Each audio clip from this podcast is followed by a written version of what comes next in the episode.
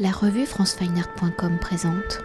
Anne-Gaëlle Ladrière, vous êtes conseillère en stratégie de marque experte secteur du luxe. Et Camille Azaïs, vous êtes conférencière au Centre Pompidou et vous êtes donc le binôme expert Harry Luxe, une des thématiques proposées par l'école pro du Centre Pompidou, qui est donc une offre de formation professionnelle où l'art se met au service des entreprises en devenant un outil de réflexion pour une meilleure compréhension du monde contemporain et pour accompagner donc les professionnels dans le développement de leur savoir-faire. Alors des formations, une approche pédagogique sur mesure qui s'articule autour de trois dimensions, donc scientifique, artistique et pratique, et en quatre temps, découvrir, échanger, faire et s'approprier, ou pour cadre de classe, le centre de formation de l'école pro du Centre Pompidou se trouve donc au cœur des collections du Musée national d'art moderne au quatrième étage donc du Centre Pompidou, dans une œuvre intitulée Troyide, qui a été confiée, réalisée par l'artiste architecte suisse Léopold Banchini.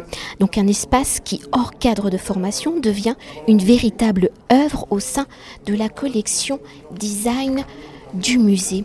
Alors pour entrer concrètement dans le fonctionnement de l'école pro du Centre Pompidou, imaginons que je ne suis pas journaliste, mais une de vos futures stagiaires. Alors dans un premier temps, dans le choix des thématiques abordées par l'école pro du Centre Pompidou en choisissant art et luxe, comprendre l'expérience immatérielle de l'art pour créer une expérience enrichie. Alors quels sont les enjeux de cette formation art et pour que mon patron souhaite que je réalise cette formation pour ensuite que je développe et mette donc en pratique des stratégies abordées par l'intermédiaire de l'art dans son entreprise.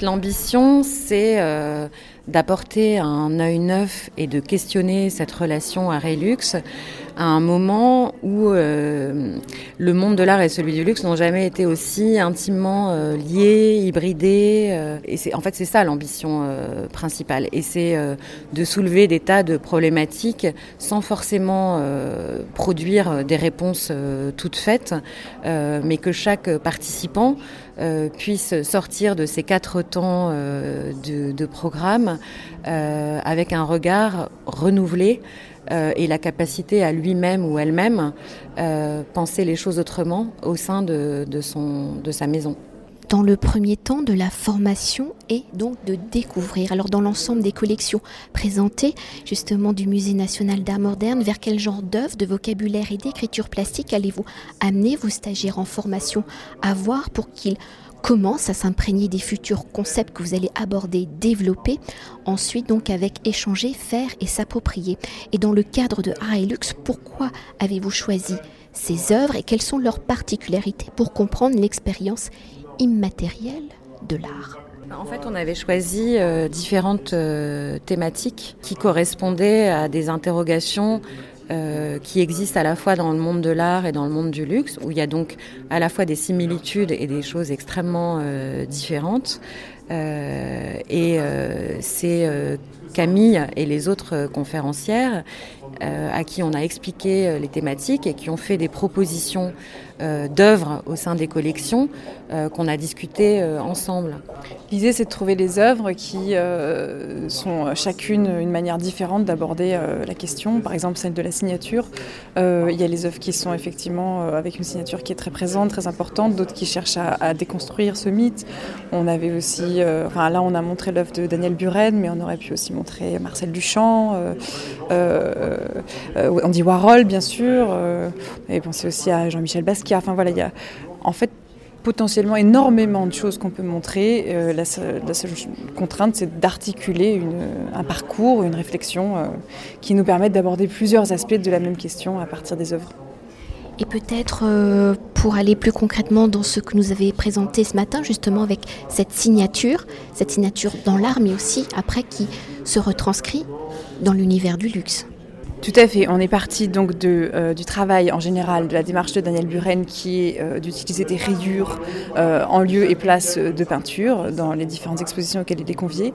Et donc, quel rapport à la signature cela induit? Comment est-ce qu'on peut revenir sur l'histoire de la signature à, travers l'histoire de l'art et quand est-ce qu'elle est apparue? Comment elle s'est transformée? Comment est-ce qu'elle est devenue un objet de, de fétichisation?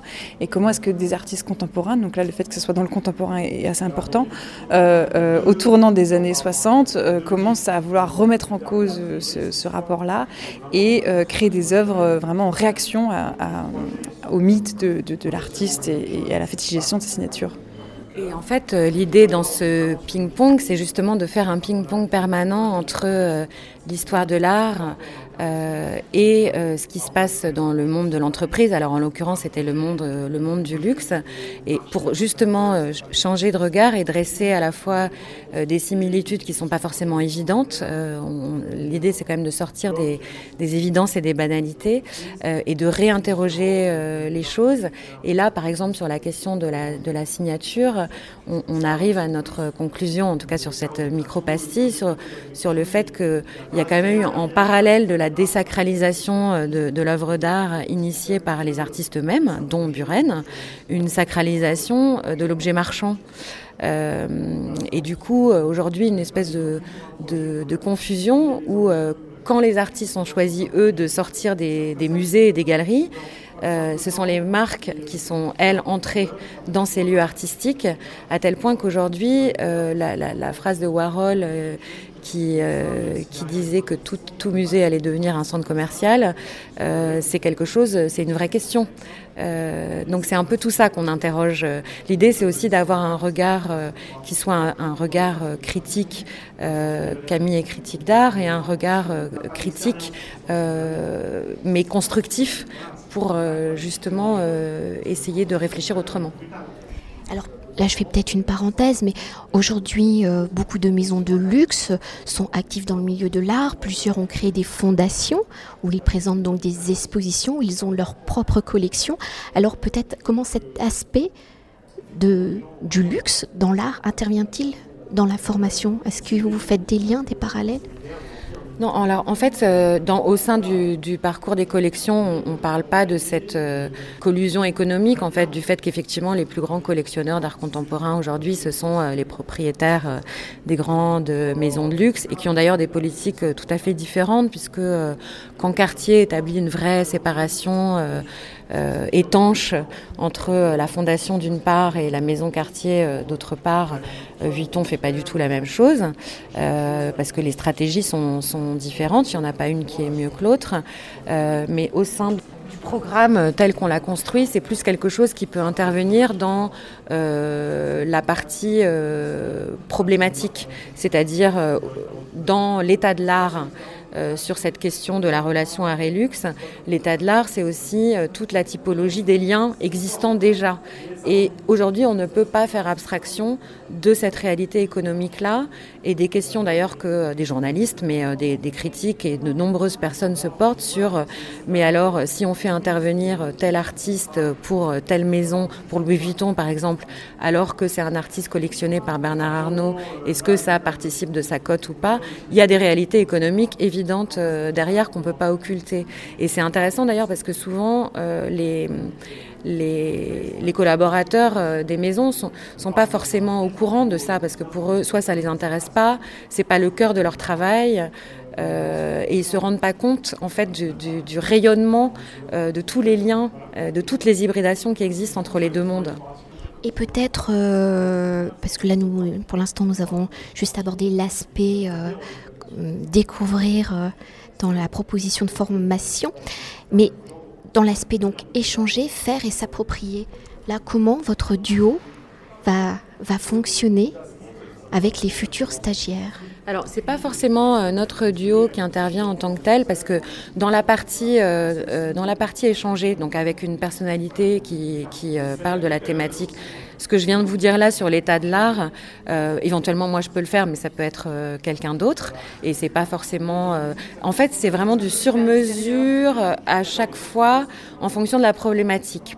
Ensuite, moi là, sur ce programme-là, avec Camille et toute l'équipe de l'école pro, on a réfléchi à qui pouvait être l'artiste euh, avec qui faire l'atelier, avec cette maison, avec qui on a travaillé.